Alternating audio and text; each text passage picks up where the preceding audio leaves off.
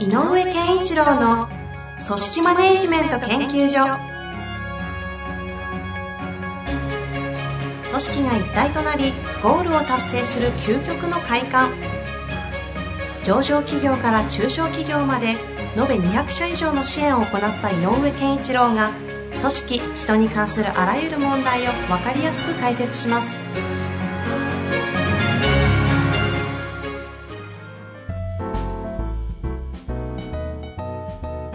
こんにちは、遠藤和樹です。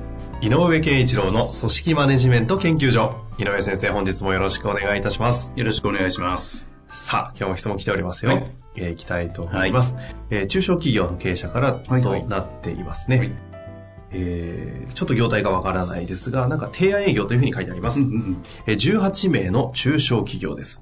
はい売上も利益率も高い会社で財務上は強い組織です。業態は提案営業。うんそんな中、採用がうまくないのか、ミスマッチな人材を取ることが多く、ん今回も大手企業にいた社員がおり、作業的な業務はできるものの、全体像を捉える力がなく頭を悩ませています。はいそもそも中小企業においてセクショナライズする考え方で働かれても困るため、どのようにアプローチしてよいか悩んでおります。アドバイスをお願いできないでしょうか。はい。うん。まあ、まあよくありますねよくありますよね。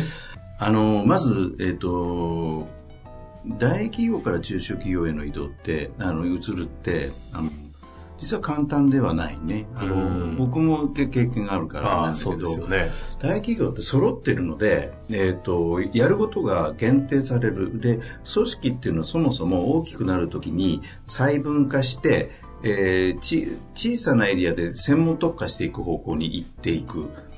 例えば、営業でも、えっ、と、最初のうちは全国、全国とは言わないけど、また東京にしようか。東京全部を一つの営業部でやってたけど、人が増え、扱いも金額も増えてくると、あ、じゃあちょっと東と西に分けようとか、で東と西の中でも、あ、ちょっと、えっ、と、ルートによって変えようとか、こうやって細分化していくってエネルギーがすごい強いのね。で、大企業はそれの最たるもので、で一つの、えっ、と、営業が成立する。まあ今、提案営業って言ったけど、提案営業するためにも、提案営業の元となるものを考えていることに、考えることに特化している人もいれば。商品開発系の。そうそう。それから、えっ、と、そこから来た提案営業をしをした結果、来たものに対して対応する人がまた別にいたりとか、うんうん。いうことが多いので、こっからここまでっていう感覚って自然についちゃうっていうかね、えっ、とね、なんて言ったらいいのかな、自分でエリアを限定するというよりも、あの、やろうとするといるのよね、人が。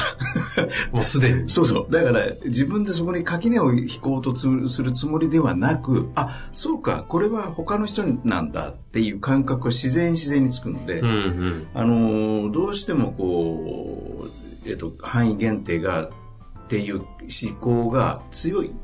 しかもこう、意図的にというよりも気づいたらそういう、そういうところで働いてるがゆえに、そうなっちゃってるぐらいの。だから、自分で、私はこれ以上やりませんからなんていうつもり全くないんだけど、自然とそうなってうんる。それが中小企業に来ると、起こることは、え、そんなことも僕、私やんなきゃいけないんですか？ってことが起こるわけ。え、誰かいないんですか？いないよって。あ、そうなんだ。って自分でやるわけですよ。うんうんうんだから変な話、大企業である一定のレベルで言うと、まあ今はそんなことないだろうけどうん。も、はい。エクセルがそんなに使えなくてもうん仕事できるけど、うん中小企業というのは、エクセルの基本的なことはできないと仕事にならない。っていうことが起こるように、誰かがやってくれちゃうんですよね。で、今ここにあるような提案営業でにじ10人弱、18人でしたかな？あ18人っていうふうにありまっていうすね。ような企業ではい提案型であれば、おそらくいろんなことを考え、相手のお客さんの情報も捉え、関係、その結果の制約に向かって結果、受注したとしても、そこから起こることとか、全部に目が届かないといけない。つまりこれ全体感みたいなのが整わないと、実は中小企業の方が大変なのよね。まさにこの方はもう全体像を捉える力がなくて困ってますというふうにありますね。で、大企業はまたこれはいいのは、あ、君やってみたけど営業向かないねと。じゃあ、あっちに行ってって言って、移動させる場所があるんだああ。生か生かす場所が組織内にね。違う職種がたくさんあるので。えだから回せる。で、変な話、あの、まあ、失礼な言い方だけど、箸にも棒にもマシに仮に、あの、かからからなくても、5年単位ぐらいで回ってれば、そのぐらいで回る場所はあるのでえ。うん。だからなんとかなっちゃうのね。でも中小企業はそうはいかないです。だから、中小企業の場合は、18人とか、大体、えっ、と、30人くらいかな。だったら、これは大企業の一つのセクションと同じぐらいの感覚で、組織体として捉えなきゃいけないので、うんうんうん。そこに向かなかったら大企業は他の職種に移動させるでしょ？でも中小企業は他の職種がないのでですよね。でも移動させなきゃいけないのに別会社作るわけにいかないし。どうやめてもらうしかないっおっと、ていうことになるんですよそうきますか。うん、なぜならばだって使えないんだから会社としても困るで本人だってあの気持ちは良くないと思うよね、うーん。なんでなんですかって思いがある。だから、あのーえっと、この中小企業の経営者が、やっぱりこの、あの、労働法的なとかね、ええそういう観点ではなく、やっぱり、えっと、機能しなかった場合の、辞めさせる、辞めてもらうっていうことも、ある意味で視野に入れとかないと。組織運営はできなくなっちゃうから。だから、あの、大企業の経営者よりも大変ですよ。うんそういうこともやんなきゃいけない。そういう意味においてはね、うんそうですよねで。そのためにね、一個僕がやっぱり言いたいのは、意外とみんな採用が甘い。ああ、で、入り口のとこですか？甘い。で、あ、なるほど。相手が、はい、できますって言ったら、あ、できるんだって言って入れちゃうことが多いので。あと、中小の方って結構大企業出身者取るの結構意外と好きだったりしますしね。そうそうそうあの、違うと思ってるからね。うんあの、自分たちと違うレベルのことをやれると、だから、そのことに関してはもっと高度だろうと思ってるんだけど、今みたいにもしかしたらその人がやってることの部分は高度でも、それだけでは成立しない、いろんなものの組織上の。いろんな役割みたいなことを担って、一つの仕事を完成させなきゃいけないのが中小企業なので、ここから先はじゃあ総務の方お願いします、ここから先は契約の方お願いしますって言えないうん。となると、それの全部やらなきゃいけないという視野で幅を持って仕事をするということができなきゃいけないんだけど、大企業の人っていうのは一点は高度かもしれないけど、他はできないっていうことが多いから、そこは誤解しない方がいいね。なるほどですね。だからね、やっぱこれ、ちゃんとね、えっ、と、採用するときにやってほしいことはこういうことで、こういうレベルですと。で、こういう仕事を我々しているので、で、もしくはこうなってしまっては困るんですというようなこともちゃんと話して、できなかった場合どうするかっていうことは話して採用しないと。あある種のなんか聞いてると、なんか契約社員みたいな、ある意味よね。こう、あれですね、スタートというか。うんうん。で逆に言えばそういうことを期待するんだけど来てくれるかいっていうことを言わなきゃいけないし。あの、よくあるあるだと思うんですけど、経営者の方とか、特にあの、中小企業のそういうフェーズにおいて、採用するときに実際どういう業務するんですかって言ったときに、ちゃんとか答えられない。それはあるかもねなので、こう、そういうところの話までしなきゃいけないかもしれないけど、なんかこう、ふわっとした話で、なんかやろうぜみたいな空気で入ったものの、うん。実際入ったらお互い、てんてんてんっていう、こそうだから絶対大企業の人がだの場合だったらうちの会社ち中小なんで何でもやんなきゃいけないんですよ。それはまず覚悟してくださいと。でえっ、と何でもできなきゃいけないこととまああのこここのここを完成させたい。例えばこの提案営業であればこういうビジネス展開をしたいのでで、えーこれにまつわる関係する人たちはこういう人ですとう、うんうん。仕事環境も含めて説明して、で、その中であなたはこういうことをやってもらいたいって、ちょっとはっきりと言っといた方がいい、ね。あなので、それがやってほしいので、で、それに対して、機能したらいくらですっていう話だと思うあ。し、うんうん。で、まあ最初お互い様子見なので、だから本当はね、あの、条件が許せば、最初の1年間だけ契約社員でお互い様子見ませんか？みたいなあー話をしてもいいのかもしれない。本来はね。うん。その方が、それで言うと、その、お互いのためでもありますもんね。ただまあ最近あの、あの、中小さんだと、やっぱり人が集まらないので採用してしたくても。だから逆に言うと、契約って言った瞬間に、もうとっとと他行っちゃうみたいなこともあるのでね、ちょっとその問題は微妙だけど、えええええっと、スタンスとしてはそのぐらいの。あアメリカのね、企業でね、なんか、やっぱりしっかりと使用期間みたいなのを設けてるとこがあって、そこは使用期間中に辞めたら、お互いこうマッチングを見てるんだけど、うんうん。辞めたら300ドル払う。30万。うん。1ヶ月分ぐらいのイメージなんですかね。そうそう、だからもう、辞めるんなら、まあ3 300ドル上げますっていう。これも意外といいのかも。つまり、あ、ちょっと違違うなとうなと思っても、まあや、やめようかっていう、やめやめとこうっていう気持ちにもなるし。ああ、このやめとこうっていう気持ちをちゃんと換金できる仕組みですね。でもなんかね、それをやりだしたら、実はあんまりミスマッチが起こらなくなってきた。ううん。ん。だから離職率がすっごい低いんだって、この会社。入り口がしっかりしてるね。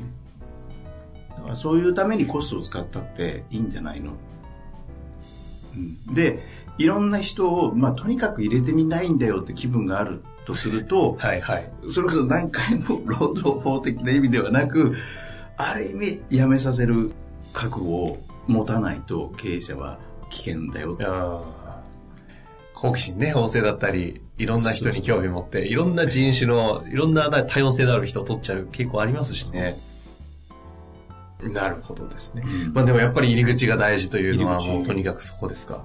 そんな中でですけど、ちなみにでもやっぱそんな中で取っちゃってるんですよっていうことにおいては、まあ、今おっしゃってましたが、まあ、ある種そういう人たちのことも、お互いのために辞めさせるというのは経営者側としてはちゃんと。思ってなきゃいけない一つのお覚悟だし。で、やっぱり機能しなくて、えっ、と、いる人が1人いることは、18人だったら18分の1って結構の比率でしょ。うんうん。だからそういう影響力が出ちゃうってことだ。負のエネルギー。そうですよだねか。らそれも考えなきゃいけない。あとの17人のためにも考えてあげなきゃうんうん。一生懸命頑張ってる17人のために、えーやんなきゃいけないし、変な話、あ、あれでいいんだ、あ、あれで、え、なんか聞いた話だといくららしいよ、みたいな、えーそんなにもらうのあれで、ええみたいになってしまうと、本当に悪い雰囲気が出てはいはい。そういう人ってね、意外と注目されてるから、給与とか意外と外に漏れやすいですからね。そうそうそう。で、他大企業から取ってきたりしたらね、ええやっぱり入れるためにそこそこのお金ははいはい。積んじゃってますからね。それはだから、機能しないねということははっきり言う必要がある。うん。うんで、本人のためだしね。他で自分を生かすえーためにも大事なことかもしれない。機能しないということをこう伝えていく上でのよくその向き合っていく過程において、はい。なんかこう、意識することとか、こうなんかポイントとかあったりするものですか？あ、だからやっぱり、あの、あの、ゴール設定だけはちゃんと握らなきゃ。あこれ、これはこういうことですよ。例えば、このレベルで仕上げてくださいね。もしくは、いつまでに。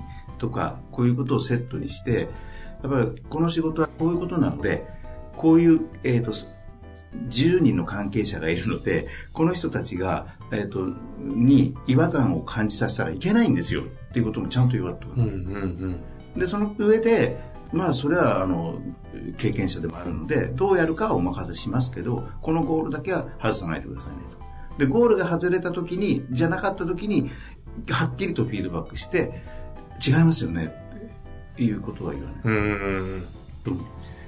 そうですよね。だから共通としてそのゴールが握ってない限り、うん。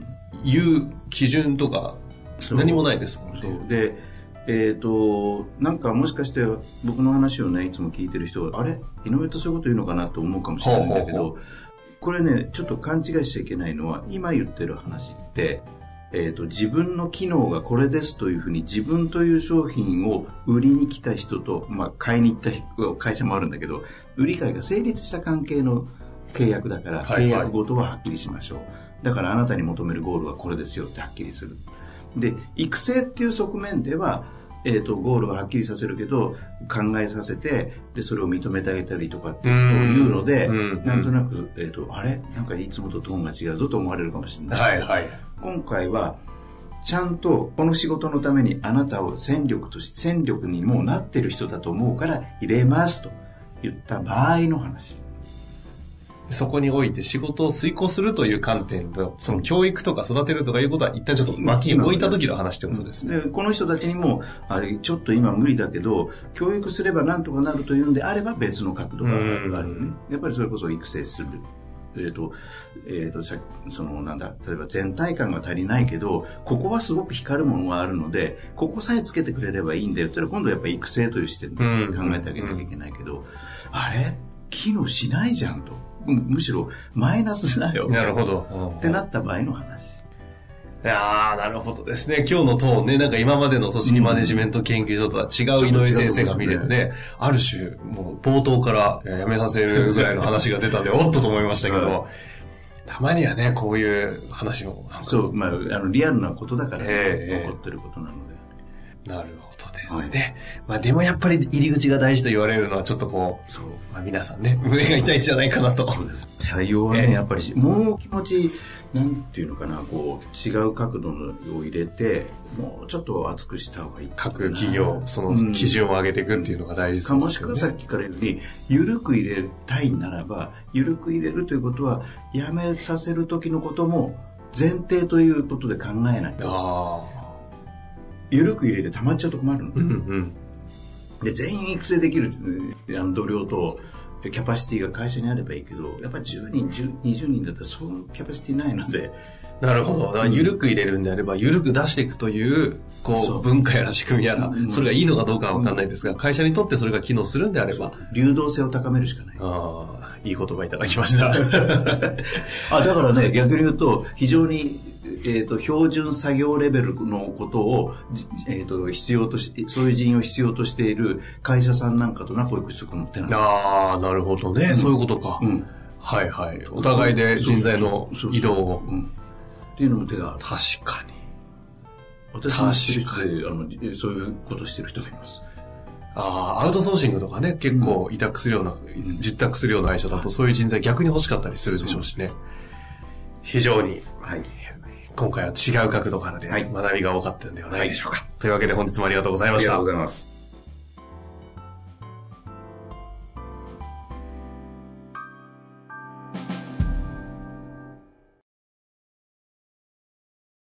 本日の番組はいかがでしたか？番組では井上健一郎への質問を受け付けております。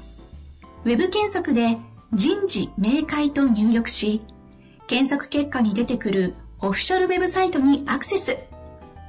その中のポッドキャストのバナーから質問フォームにご入力ください。また、オフィシャルウェブサイトでは無料メルマガや無料動画も配信中です。ぜひ遊びに来てくださいね。